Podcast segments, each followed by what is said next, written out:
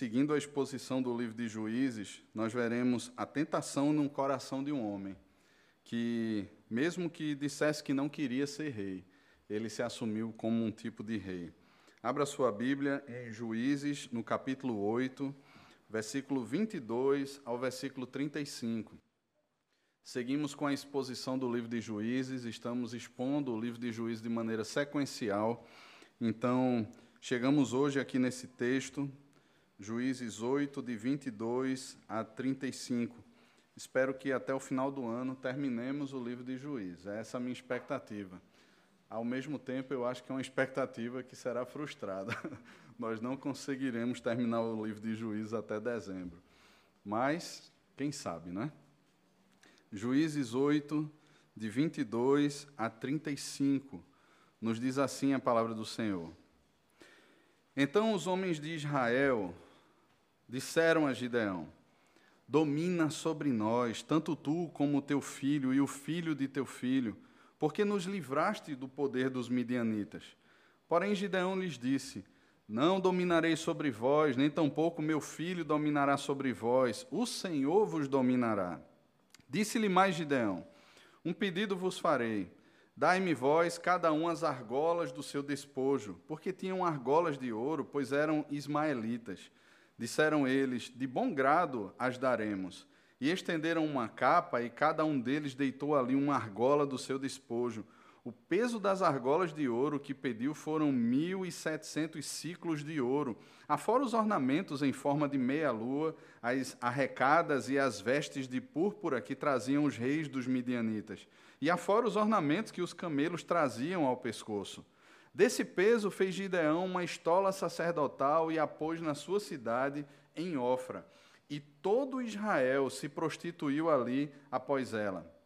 A estola veio a ser um laço a Gideão e a sua casa. Assim foram abatidos os midianitas diante dos filhos de Israel e nunca mais levantaram a cabeça.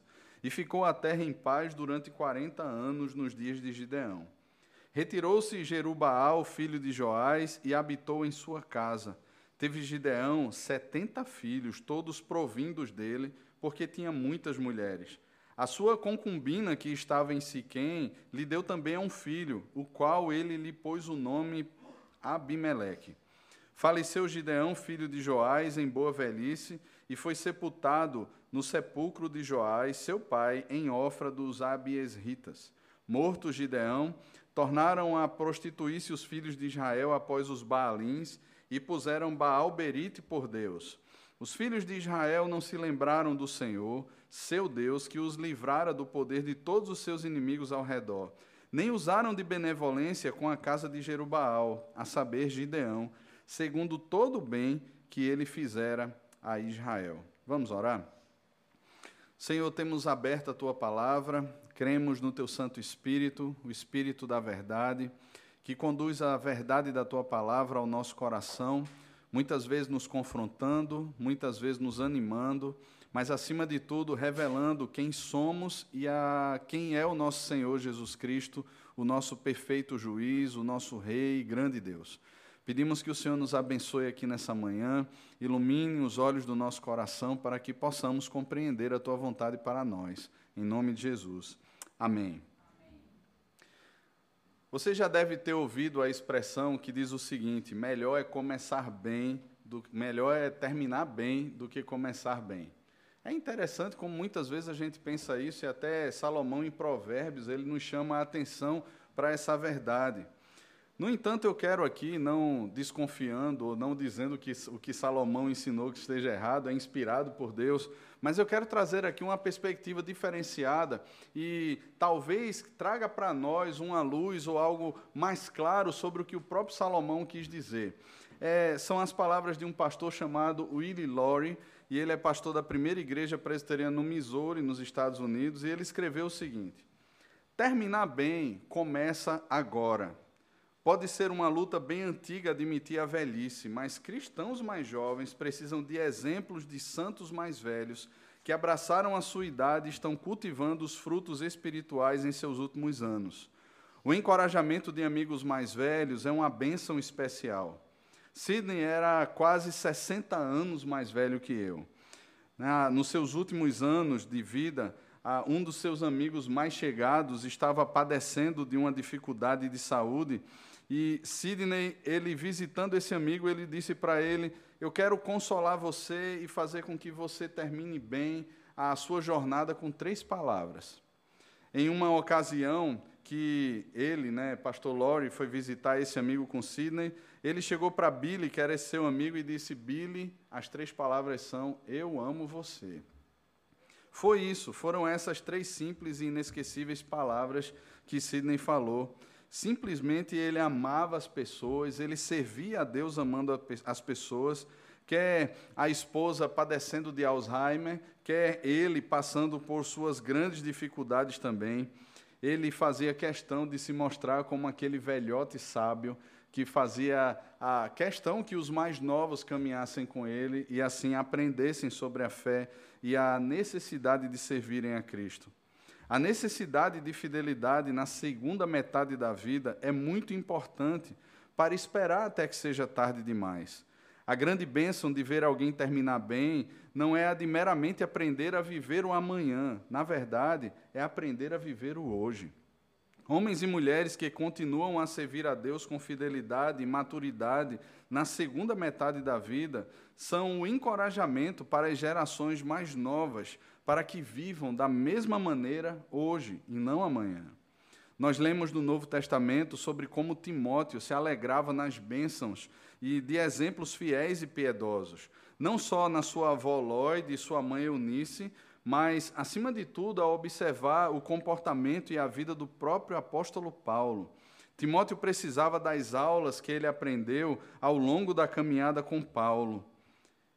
Pense em alguém, ou pense em algumas maneiras com as quais Timóteo aprendeu a perceber a, como Paulo terminou bem. Primeiro, Paulo era dedicado a Deus em oração, louvor, adoração e obediência até o fim. Paulo suportou as provações com graça e coragem. Paulo viveu com humildade, contentamento, gratidão, alegria e esperança. Paulo amava e servia o próximo, mesmo quando era difícil para ele. Paulo se lembrou e capacitou a próxima geração para o ministério. Paulo se preparou para a morte e ansiava estar com Cristo. Paulo terminou a carreira e o padrão geral de sua vida era uma imagem de perseverança e graça de Deus. Mas, na realidade, as prioridades da vida de Paulo são as preocupações urgentes, não só dos mais velhos, mas de qualquer idade. Queridos, até aqui nós temos visto a desastrosa espiritualidade dos israelitas. Nos dias de Gideão, não apenas esses dias, e Gideão era um reflexo do seu tempo, mas principalmente nessa espiral descendente que vem se apresentando, e a gente vai vendo como a situação do povo de Israel vai piorando à medida que os anos passam. Eles esqueceram quem é Deus, esqueceram dos atos salvíficos de Deus e constantemente se entregavam à idolatria. Vimos que nesse processo de Gideão a sua vocação não foi algo fácil. Gideão relutou várias vezes com o Senhor e ele lutava contra aquilo que o Senhor mesmo apresentava, demonstrando assim de maneira muito clara a sua incredulidade, como ele estava frio, apático e distante daquilo que eram as verdades de Deus. Nós vimos também aspectos tristes no caráter de Gideão, mesmo depois das batalhas que o Senhor o levou, o conduziu a vencer.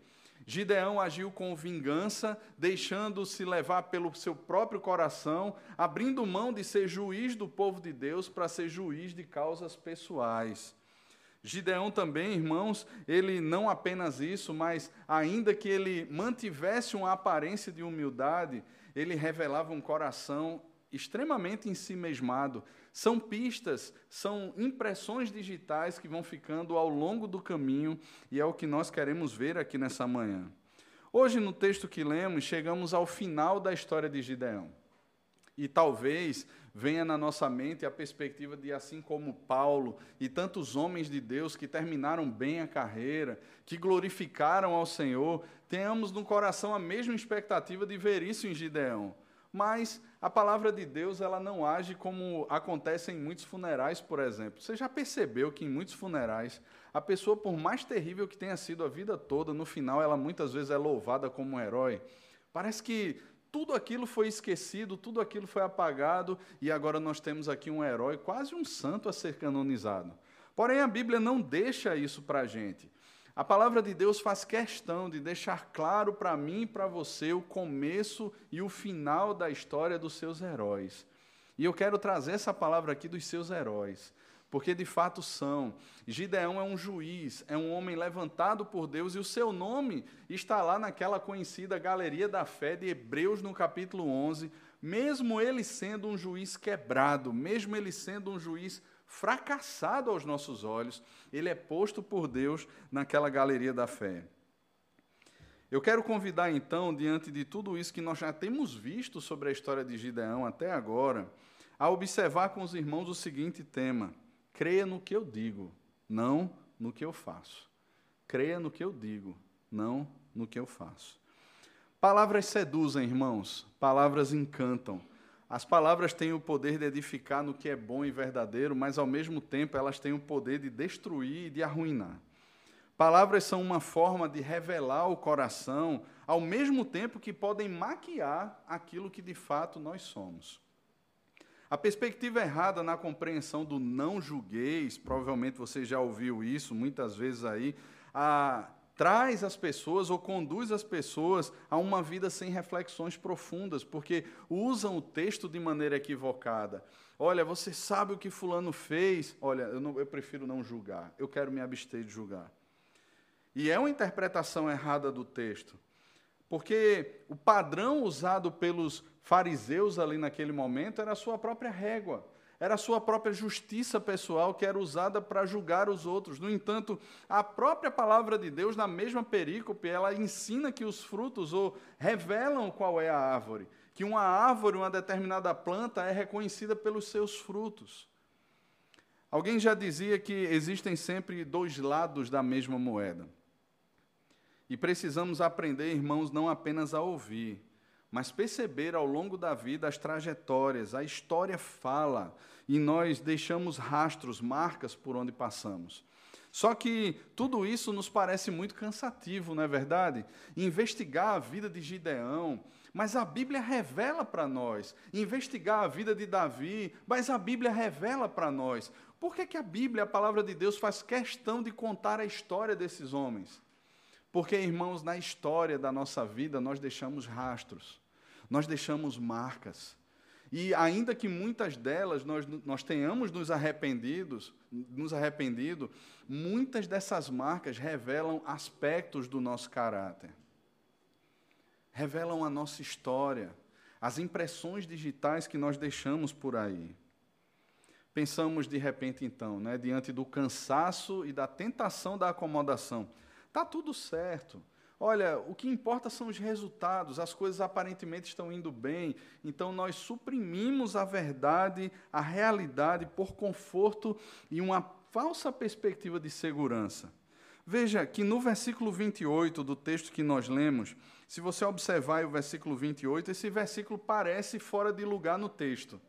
E é interessante a forma como o narrador coloca aqui, porque ele vai falar aqui de Gideão fazendo uma estola, que aquela estola se tornou ah, uma tentação, um laço para os israelitas. Depois vem o versículo 28 e depois fala que Gideão retirou-se para sua casa lá em Ofra, e depois que ele teve 70 filhos, e depois que ele teve mais um filho com a concubina, e depois ele morreu.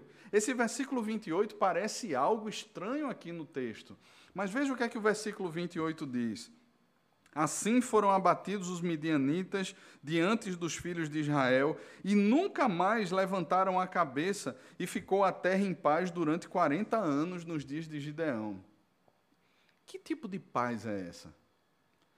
Que tipo de realidade é essa? Veja, não é que a paz aqui não esteja acontecendo, só que essa paz aqui, irmãos, não é o reflexo de uma espiritualidade saudável. Essa paz aqui que o narrador está colocando para nós não é uma perspectiva de restauração do culto, da vida daqueles homens com Deus, até porque o próprio Gideão parece que vai de mal a pior. E nós vimos aqui, na própria leitura do versículo 27, que aquela estola feita por Gideão, ela se torna um laço para o povo.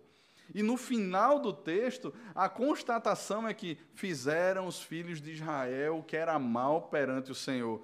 Eles se desviaram, ou melhor, estavam desviados do Senhor. Eles estavam completamente afastados do Senhor. Então, que paz é essa? Essa paz aqui, irmãos, é muito mais a ausência de conflitos. Os midianitas não estavam mais lá, e aqui existe até um trocadilho engraçado no texto, porque o texto do versículo 28 vai dizer que nunca mais levantaram a cabeça.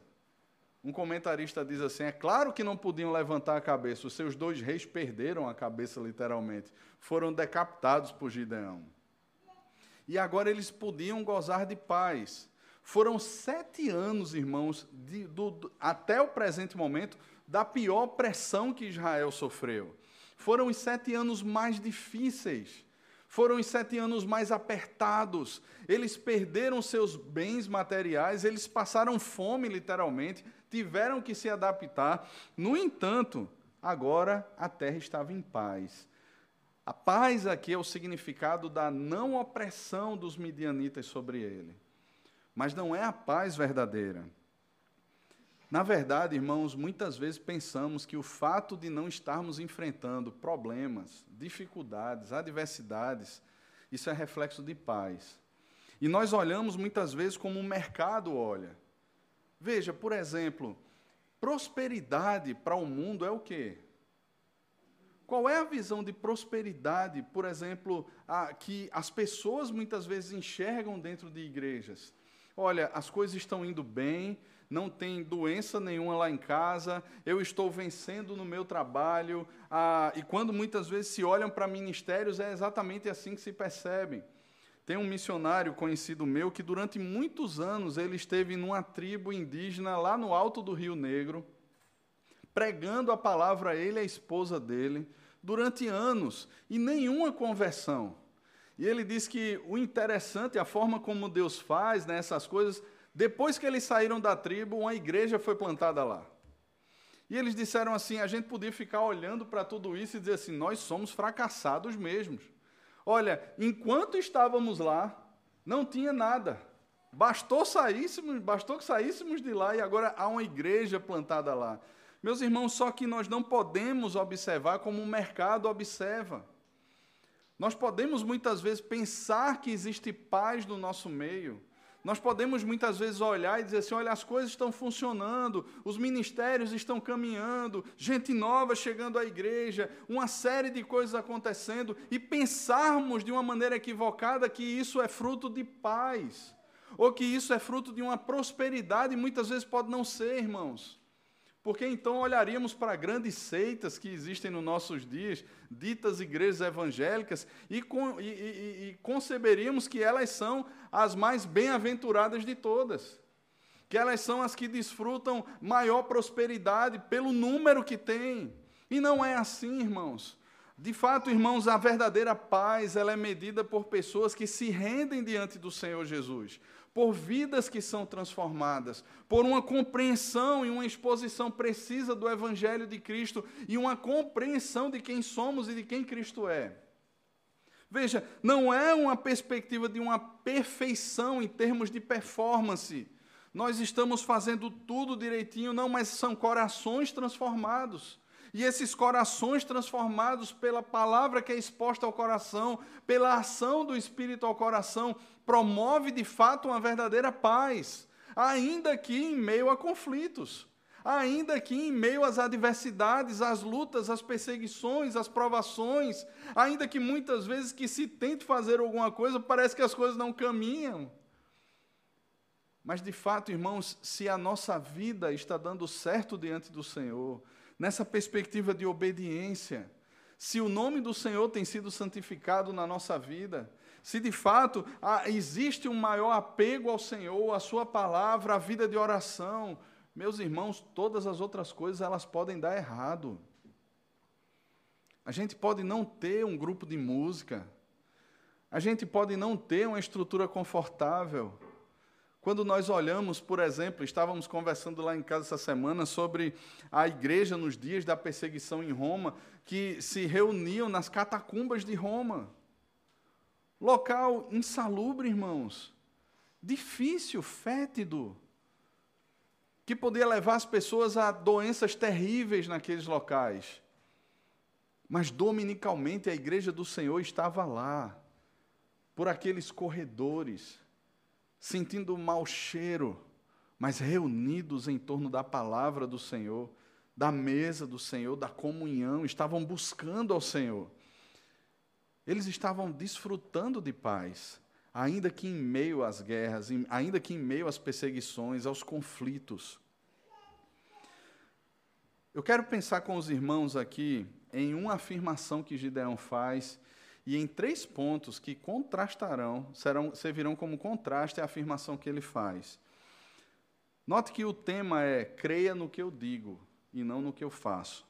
Mas o que foi que Gideão disse? E esse é o primeiro ponto que eu quero pensar com os irmãos. Observe comigo o versículo 22 e o versículo 23 do texto bíblico.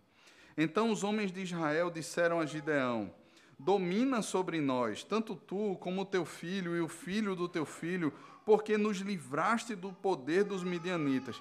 Antes de entrarmos na resposta de Gideão, observe comigo o que é que os homens de Israel eles estão pedindo a Gideão. O versículo 23, o versículo 22, a, após a morte de Zeba e Zalmuna, que eram os reis dos midianitas, por Gideão, esses homens fazem esse pedido inusitado a Gideão. E por que é que eles pedem isso? Se os irmãos lembrarem, alguns textos atrás, alguns versículos atrás, o Senhor faz questão de diminuir o exército de Israel, por que razão? Irmãos, lembrem que eram muitos homens do exército inimigo. Foram 120 mil homens mortos por 300 homens de Israel.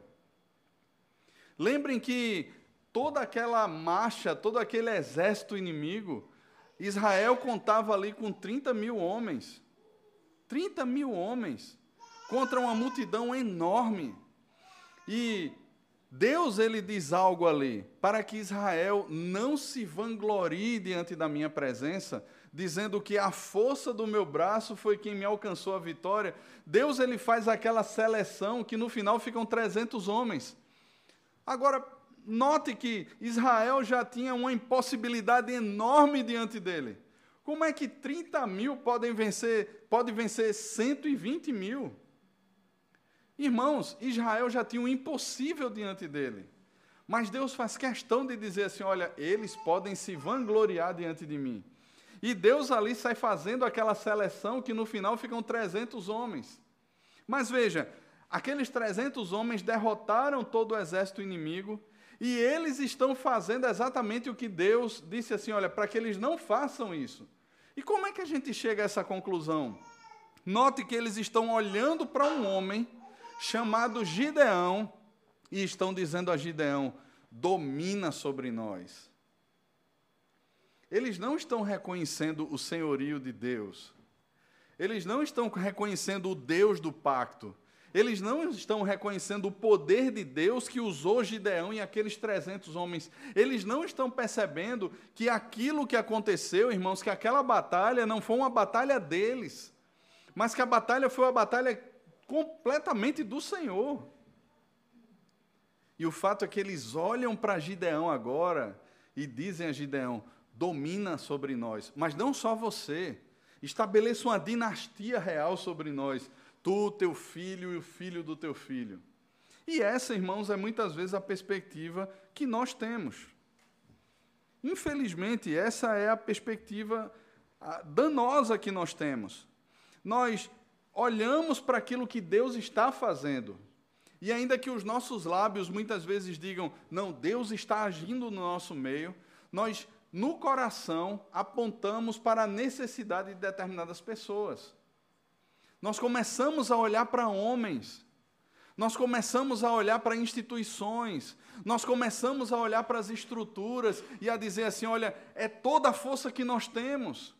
Irmãos, eu não estou desprezando aqui o fato de que Deus pode usar essas coisas, de que Deus usa pessoa, pessoas, mas o grande problema se encontra no nosso coração.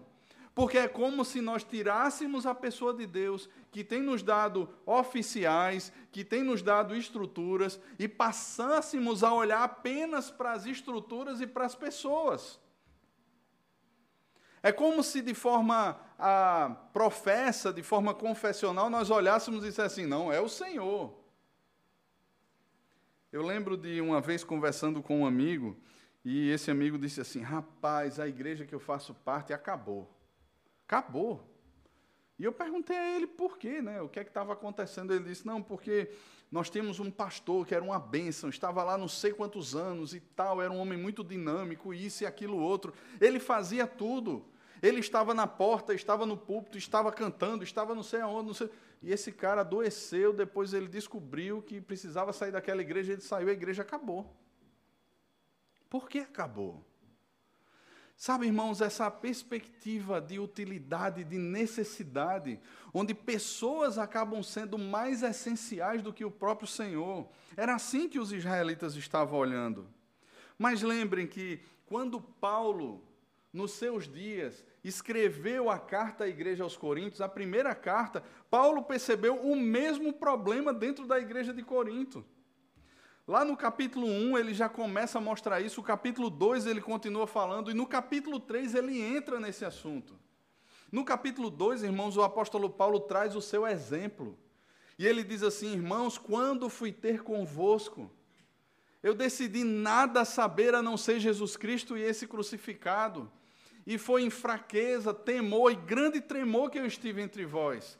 A minha pregação, a minha palavra não consistiram em linguagem persuasiva de sabedoria humana, mas em demonstração do Espírito e de poder, para que a fé de vocês não se apoiasse na sabedoria humana, e sim no poder de Deus. Irmãos, o que Paulo está querendo dizer é que o poder de Deus, que é Cristo Jesus, não era nada miraculoso nem estrambólico ali, era a exposição de Cristo. Era em Cristo que a fé daquela igreja deveria se sustentar. Jesus, o Evangelho, é o poder de Deus para a salvação de todo aquele que nele crê, irmãos. O centro da palavra, o centro da estrutura humana é Cristo. E nós não podemos, irmãos, transferir isso, assim como nos dias de Gideão, ou como aconteceu na igreja de Corinto. Eu sou de Paulo, eu sou de Apolo, eu sou de Cefas. E talvez aqueles mais espiritualizados, eu sou de Cristo, né, dizem que eram os piores. As pessoas começaram a criar os seus partidos políticos. As pessoas começaram a produzir as suas estruturas dentro da própria igreja. E Paulo, no capítulo 3, do versículo 1 ao 9, ele diz assim: Olha, eu sou de Paulo, eu sou de Apolo, eu sou de Cefas, eu sou de Cristo, e a pergunta é: quem são esses? Quem são esses? E a resposta que o próprio apóstolo Paulo dá é: servos por meio de quem crestes. E isto conforme o Senhor concedeu a cada um. Eu plantei, Apolo regou, mas o crescimento veio de Deus. De modo que nem o que planta é alguma coisa, nem o que rega, mas Deus que dá o crescimento. Note que Paulo está fazendo a mesma afirmação. A batalha foi do Senhor, a batalha é do Senhor e sempre será dele. Porém, essa é uma tentação que ronda o coração do povo do Senhor. Nós temos a tendência, irmãos, de olhar para os homens e acabamos com isso desenvolvendo um caminho de idolatria, temor de homens e, consequentemente, dando a glória que é devida ao Senhor aos homens. Graças a Deus porque temos entre nós um grande homem. Graças a Deus porque temos entre nós uma grande estrutura, um grande grupo ou qualquer coisa do tipo. Olhando para a resposta de Gideão, nós podemos pensar que Gideão então dá uma resposta verdadeiramente piedosa. Porque olha o que, é que Gideão diz no versículo 23: Não dominarei sobre vós, nem tampouco meu filho dominará sobre vós, o Senhor vos dominará. Nossa, que cara crente! Poderíamos olhar agora para Gideão e dizer assim: caramba, é o exemplo que eu quero para a minha vida. Sujeito crente esse Gideão. Olha só, eu quero crer nas palavras deles. Eu creio no que você disse, Gideão. Que coisa legal. E lembre, irmãos, o que eu falei no começo: palavras encantam, palavras seduzem. Mas na verdade as palavras, elas precisam ser de fato aquilo que representa a nossa vida. Aquilo que representa as coisas que eu faço, a forma como eu conduzo a minha casa, a forma como a minha esposa me enxerga, como os meus filhos me veem, como as pessoas que frequentam a minha casa a, percebem quem de fato eu sou. E quem era Gideão aqui, irmãos? A história de Gideão não podia ser a, a, suprimida por causa dessas palavras. E a gente vai percebendo aqui que, mesmo que possuam um discurso muito bonito, ainda que possuam palavras ou que existam palavras aparentemente piedosas, a gente vai vendo que no exemplo de Gideão as coisas não são assim, esse ar de piedade, ele não é tão real assim. Por que, é que eu estou dizendo isso? Porque eu quero chamar você a perceber as ações de Gideão. Gideão dá uma resposta: olha, eu não vou dominar, meu filho não dominará, o Senhor vos dominará. O Senhor exercerá governo sobre vocês. Mas veja como ele age. Versículo 24 ao versículo 27. Disse-lhe mais Gideão: Um pedido vos farei Dai-me vós, cada um, as argolas do seu despojo, porque tinham argolas de ouro, pois eram ismaelitas. Disseram eles: De bom grado as daremos. E estenderam a capa, e cada um deles deitou ali uma argola do seu despojo. O peso das argolas de ouro que pediu foram mil e setecentos ciclos de ouro, fora os ornamentos em forma de meia-lua, as arrecadas e as vestes de púrpura que traziam os reis dos midianitas, e afora os ornamentos que os camelos traziam ao pescoço. Desse peso, fez Gideão uma estola sacerdotal e a pôs na sua cidade em Ofra. E todo Israel se prostituiu ali após ela. E a estola veio a ser um laço a Gideão e a sua casa. O que ele fez? Uma estola sacerdotal.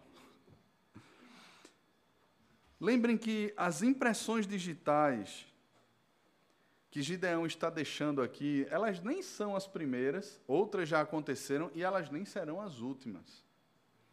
O coração, mais uma vez, está expondo o que realmente existe dentro dele. Gideão está requerendo dos homens de Israel o seu despojo. Veja, quando um povo ia para a batalha e se matavam ali soldados, todos eles tinham parte do despojo. Só que o rei, além de ter parte do despojo dele, ele tinha parte do despojo dos exércitos.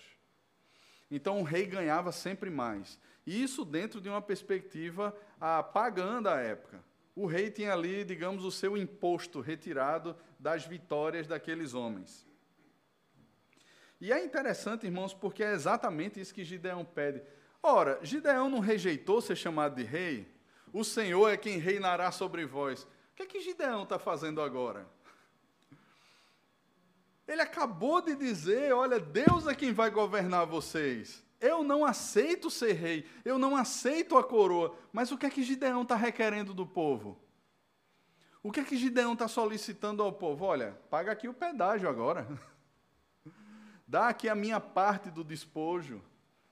E é interessante, irmãos, que, que o povo olha e diz assim: olha, de bom grado te daremos. E note que nesse processo de manipulação, onde eu digo uma coisa e ajo de outra maneira, isso é uma via de mão dupla, porque o que é que o povo queria? O povo queria um rei. Então é aquela coisa, finja que me engana e eu finjo que sou enganado por você. Um estava dando ao outro o que de fato se queria, os seus interesses estavam se cruzando no mesmo caminho. Gideão disse assim: Olha, eu não quero ser rei, mas me dá aqui o meu despojo. E o povo estava dizendo assim: Nós queremos que você domine sobre nós. E naquele momento eles talvez olhassem, olharam né, e disseram assim: Tá bom, ele não quer ser rei, mas ele está agindo como, então vamos de bom grado te daremos. É certo que uma remuneração, a honra, é algo que faz parte e deve acontecer com aqueles que servem ao Senhor, de forma integral ou mesmo de forma parcial pensando aqui de repente no serviço da igreja local, mas existem atitudes, posturas que são danosas. Não havia aqui um preceito da lei de Deus que desse ao juiz Gideão o que ele está requerendo do povo. Não existe nenhum preceito da lei para isso. Note que na vida dos juízes passados, nenhum deles chegou para Israel e disse assim: agora eu quero cobrar de vocês a minha parte. Não. Eles continuaram julgando Israel até o dia que o Senhor os levou para si. Mas nunca houve um desejo de promoção pessoal. Mas Gideão agora está sendo tomado por isso. E o povo está dando exatamente isso a Gideão. Irmãos, esse é o risco quando nós abrimos mão daquilo que preceitua a lei do Senhor. Eu sei que eu já usei esse exemplo aqui com os irmãos. Eu lembro de uma vez com um grupo de adolescentes lá em casa, né? Eu peguei um copo e disse assim, ó, imagina, você tem um copo de água mineral, água limpa. Agora, chega ali com um conta-gotas no canal da Agamenon. Puxa só uma gotinha e pinga dentro desse copo. Quem daqui beberia? Mas é só uma gotinha. É só um pingo, é uma gota. Olha, a maior parte é água mineral. Mas a gente não bebe, irmão, sabe por quê? Porque contamina. Porque vai fazer mal, pode matar você. E é exatamente esse o risco. Veja, Gideão, ele está agindo, está seguindo um caminho que é um caminho pagão. Era o mercado da fé da época. Era aquilo que os filisteus, aquilo que os moradores da terra ali, eles faziam. Os seus reis agiam assim. O mercado da fé de Baal, de Astarote, agia assim. E Gideão está olhando para aquilo, para tudo aquilo que acontece com os povos pagãos, e está desprezando a lei do Senhor, e está impondo esse tipo de jornada agora para o povo de Israel. E o que é que o povo de Israel faz? Alguém aqui poderia dizer assim, irmãos, Vamos ser sensatos. A palavra de Deus não nos autoriza isso. Cadê os sacerdotes aqui para se manifestar? Cadê os homens de Deus de Israel? Eles estão covardemente calados, irmãos, e tomados pela visão de mundo da época. O que é que eles dizem? De bom grado te daremos.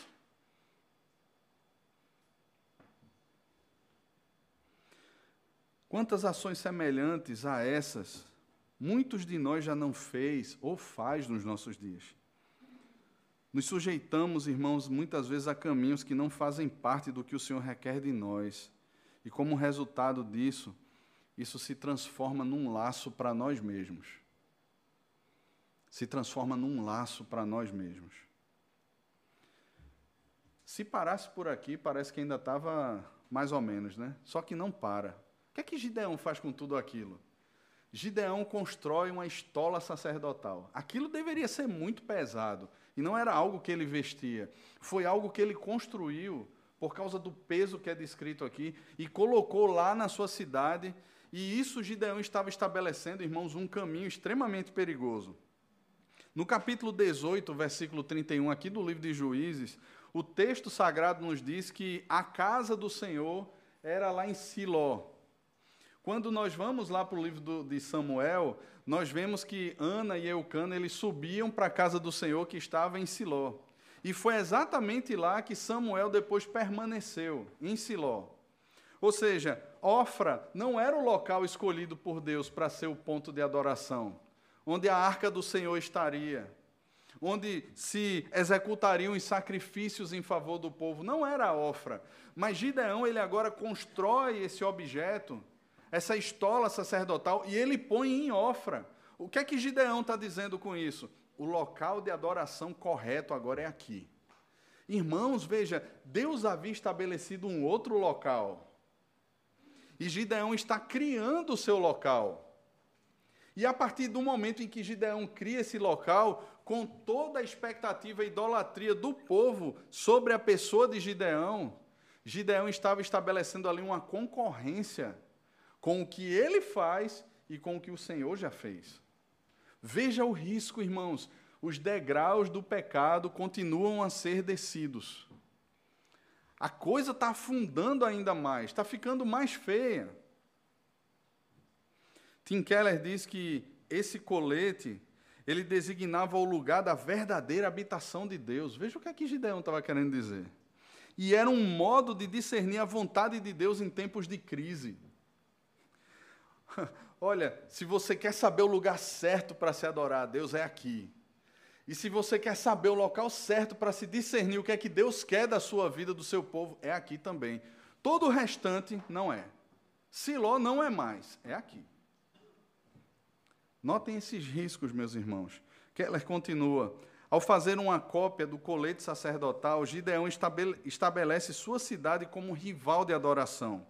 É um modo de incentivar as pessoas a buscar os seus conselhos, a ver a sua cidade como lugar onde Deus pode ser encontrado. Gideão usou Deus para consolidar sua posição, em vez de colocar a sua posição a serviço de Deus e ser usado por Ele.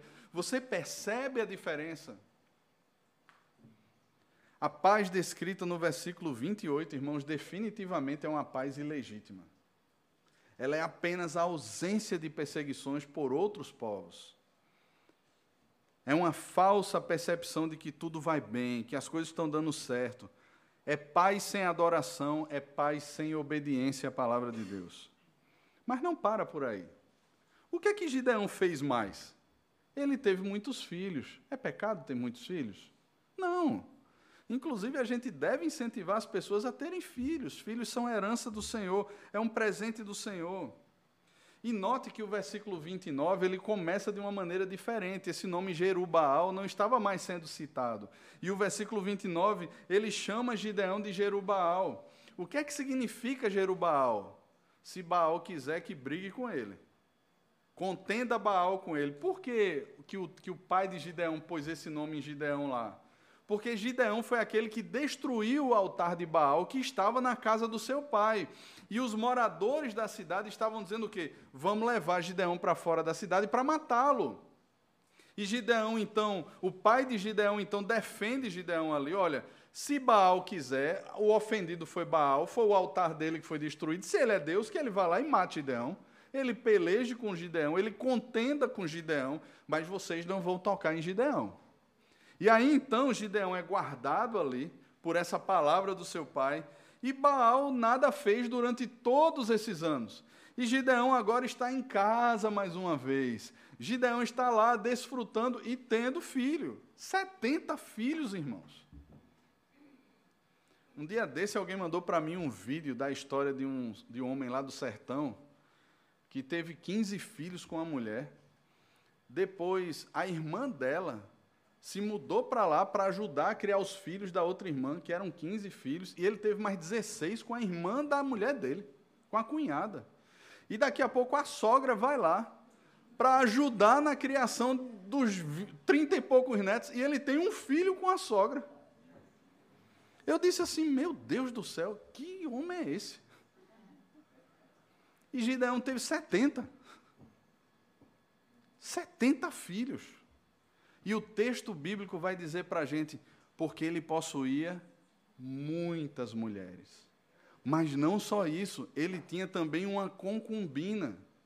E ele teve um filho com essa concubina também, a quem colocou nome, ao qual ele colocou o nome de Abimeleque. Você sabe o que é que significa Abimeleque?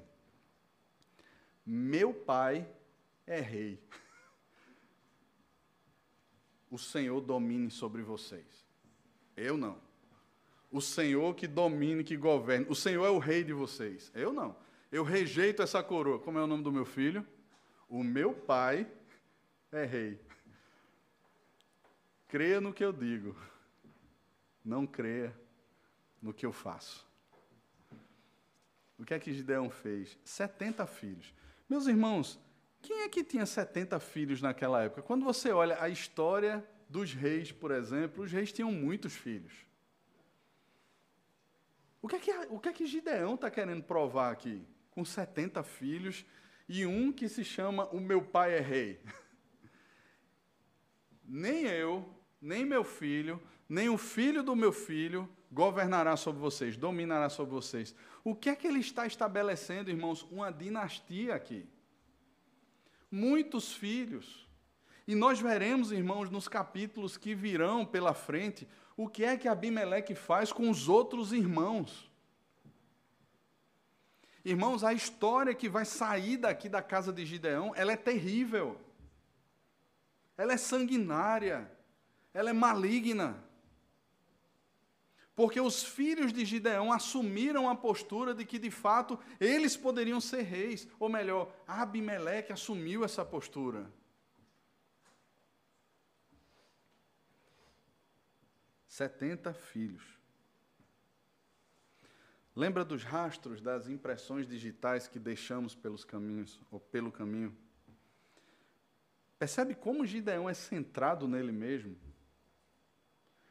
Pisaram no meu pé lá atrás, eu vou lá e mato.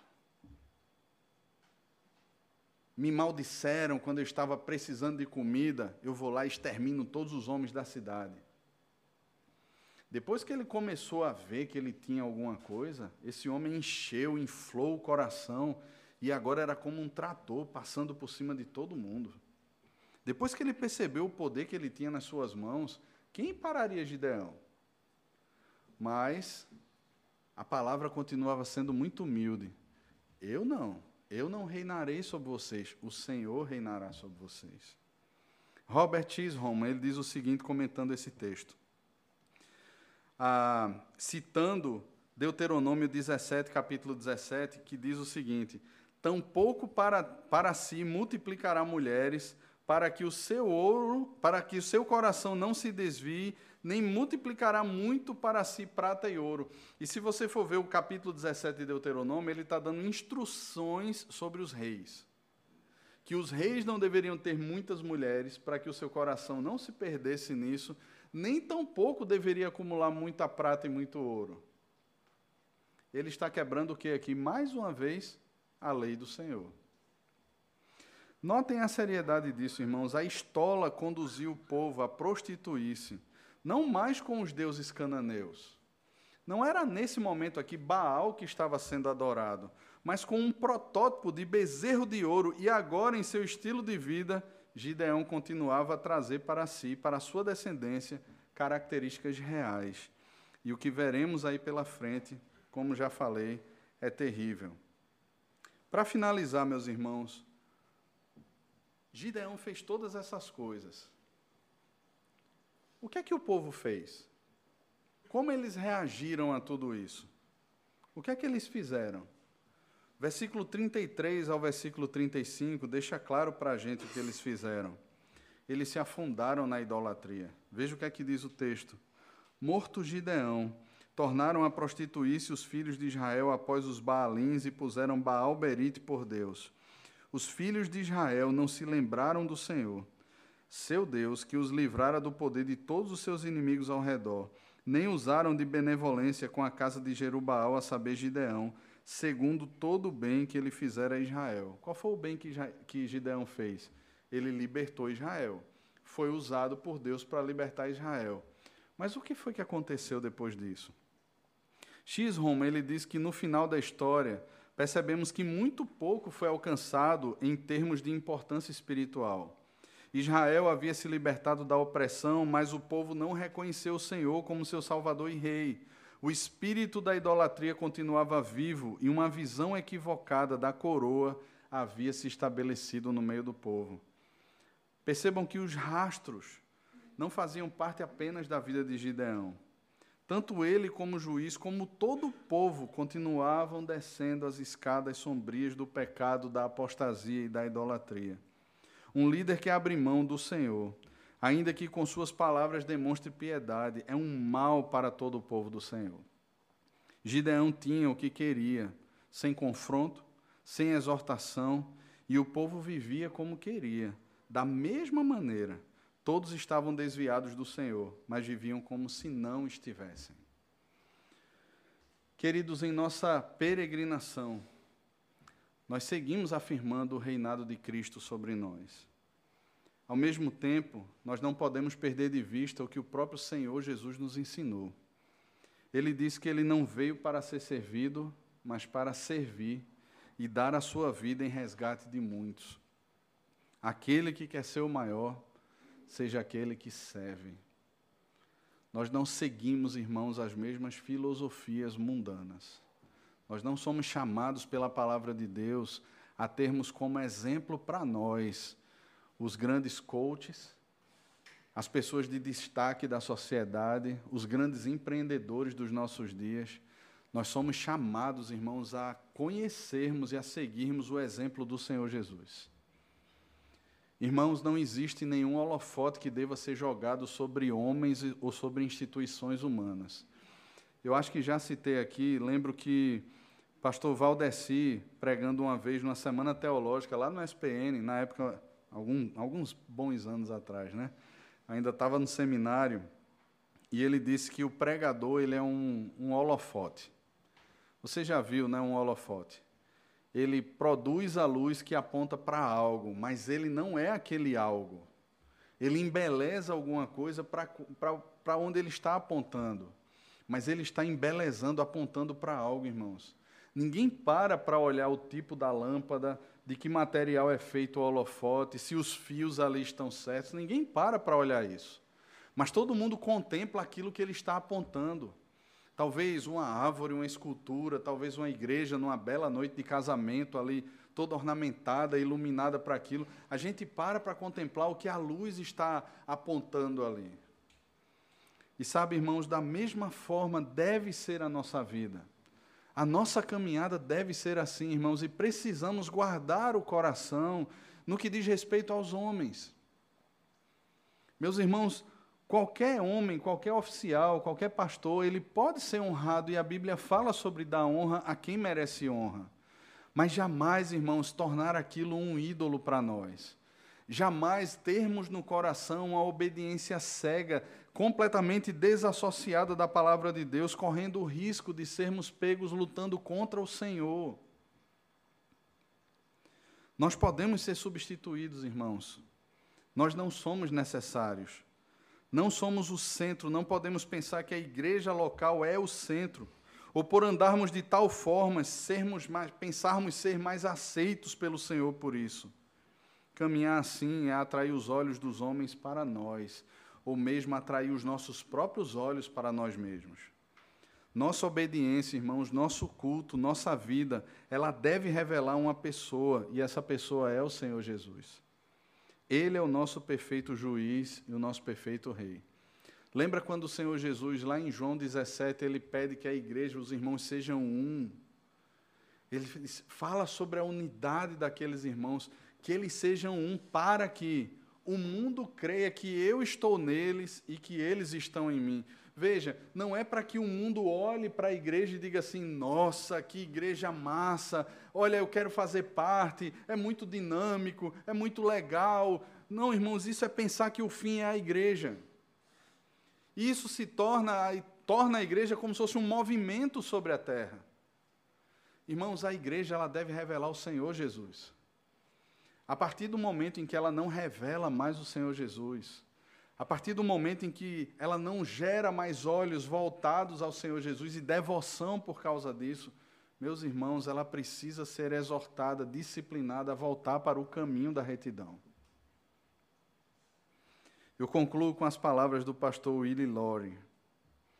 Pensando sobre terminar bem uma caminhada, ele diz o seguinte: ao enfrentar as agendas ocupadas, as pressões diárias, e o custo de seguir a Jesus, os crentes mais jovens querem saber se tudo ficará bem, se tudo vai dar certo no final.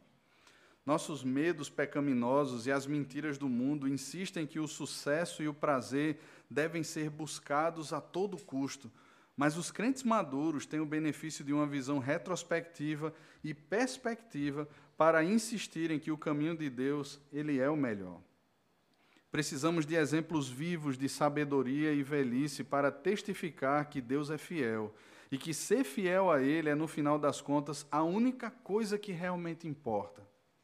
Ninguém sabe o que o amanhã irá trazer e estamos sempre entrando em fases novas e desconhecidas da vida.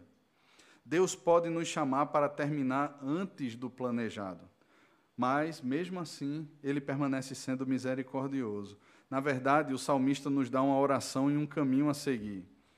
Tu tens me ensinado, ó Deus, desde a minha mocidade, e até agora tenho anunciado as tuas maravilhas. Não me desampares, pois, ó Deus, até a minha velhice e as cães, até que eu tenha declarado à presente geração a tua força e as vindouras do teu poder. Salmo 71, 17 e 18. Alguns podem ficar tentados a pensar que o chamado para terminar bem só é relevante para homens e mulheres na casa dos 80 ou 90. Mas a preparação, na verdade, começa muito mais cedo. Caráter e hábitos piedosos que são desenvolvidos ao longo de muitos anos são os padrões que surgem na velhice e que, influ que influenciam os crentes mais jovens de maneiras inesquecíveis. A necessidade da fidelidade na segunda metade da vida é muito importante, para esperar até que seja tarde demais. Portanto, o apelo é simples: mostre-nos como começar agora a terminar bem. Gideão, irmãos, não foi alguém que terminou bem. Gideão poderia ter sido alguém que terminou bem. As últimas obras, os últimos atos da vida de Gideão foram desastrosos. Mas Gideão, irmãos, assim como os outros juízes que virão, eles apontam para um juiz que é perfeito, um reto e justo juiz. Gideão mostra para mim e para você que a vida é cheia de atropelos e mesmo assim Deus usa esses juízes quebrados, falidos, heróis falhos. E todos nós, irmãos, nós fazemos parte e nós compartilhamos a mesma essência. Nós não somos melhores que Gideão. No entanto, nós temos a, a pura palavra de Deus, nós temos a exortação e o exemplo do Senhor Jesus a mudarmos a direção da nossa vida crendo que aquilo que ele fez por nós, irmãos, é suficiente para nós. Crendo que terminar bem lá na frente começa hoje, começa agora, com você que é criança, com você que é jovem, com você que casou ou está planejando casar, com você que já tem seus filhos, netos, ou com você que está para ter o primeiro filho. São novas etapas, são novas fases, irmãos, e é sempre a hora de começarmos bem e de caminharmos bem, não pensando apenas em um dia lá na frente. Lembra lá daquelas histórias né, que o pessoal diz assim: não, mas lá na frente eu me arrependo e mudo de vida. Não, começa hoje, irmãos. Esses hábitos, essas novas posturas começam hoje, começam agora. E Deus nos chama para caminhar assim. Porque Cristo, irmãos, venceu. E Ele nos dá também todo o potencial e toda a capacitação que necessitarmos, irmãos, para vencermos também. Porque Ele é o nosso perfeito juiz. Ele é o nosso herói, Ele é o nosso rei, Ele é o nosso redentor. E a Ele seja dada toda a glória.